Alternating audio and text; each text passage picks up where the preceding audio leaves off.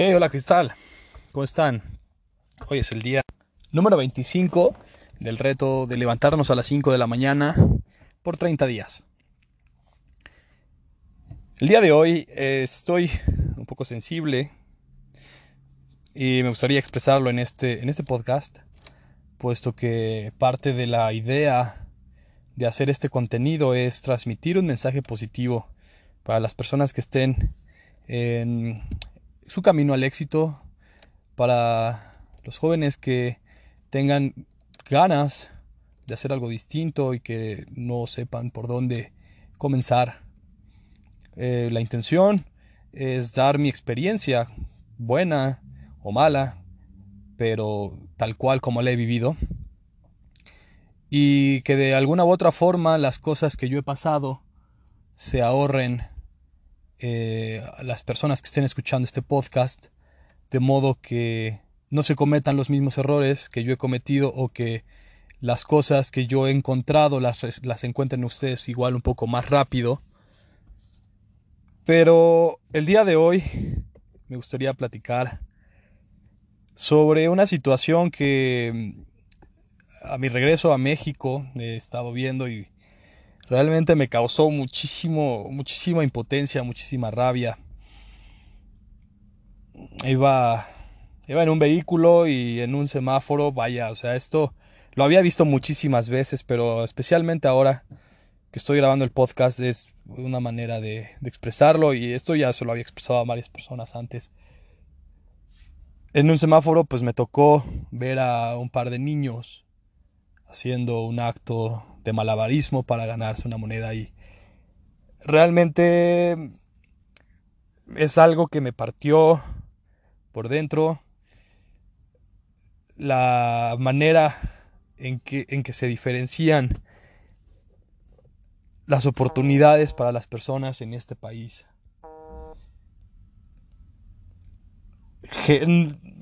Ya no supe cómo actuar, tenía muchas ganas de, de darles una moneda a esos niños. Y pues vaya, o sea, el, punto es que ellos lo hacen seguramente influidos bajo el mando de, algún, de alguna persona mayor que los manda a la calle para que pidan monedas y se lleven un alimento a la boca, tal vez tengan mucha carencia, Y pues al final no, no participé en la cooperación por lo mismo que les acabo de decir. Si esta, esta forma de ganarse las monedas, esta forma de ganarse la vida de estos niños es para dárselos o porque son explotados por adultos, es, es lo más correcto, según mi parecer, no, no cooperar porque de, alguna u otra forma está, estoy contribuyendo a que ellos sigan saliendo a la calle a que ellos sigan siendo explotados y a que sus papás o los, sus tutores o las personas que estén en, en, responsabilidad de ellos sigan teniendo esta idea de que por ser niños y por dar este sentimiento que yo siento de coraje vamos a darles una moneda. Y realmente me gustaría poder apoyar a muchos más niños. Estoy trabajando un proyecto de exportación de café mexicano a diferentes países. Y la idea de, este proyecto también es apoyar a niños, jóvenes entre 15 y 18 años que tengan bajas,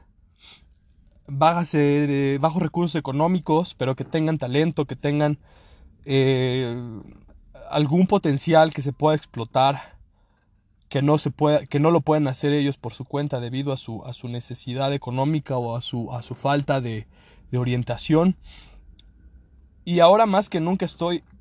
comprometido y estoy, estoy en, en, en, el afán y en la idea de que esto es lo que necesita el país para de, de una vez por todas empezar a desarrollarnos de una manera eficiente, puesto que tenemos una gran, una gran base, tenemos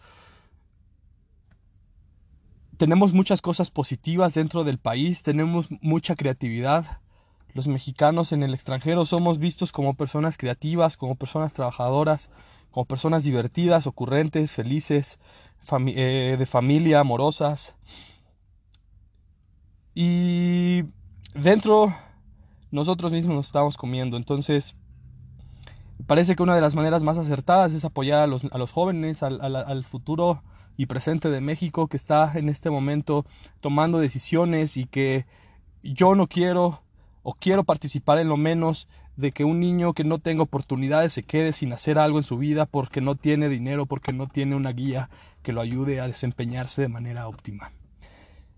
Entonces, hoy a las personas que escuchen este podcast los invito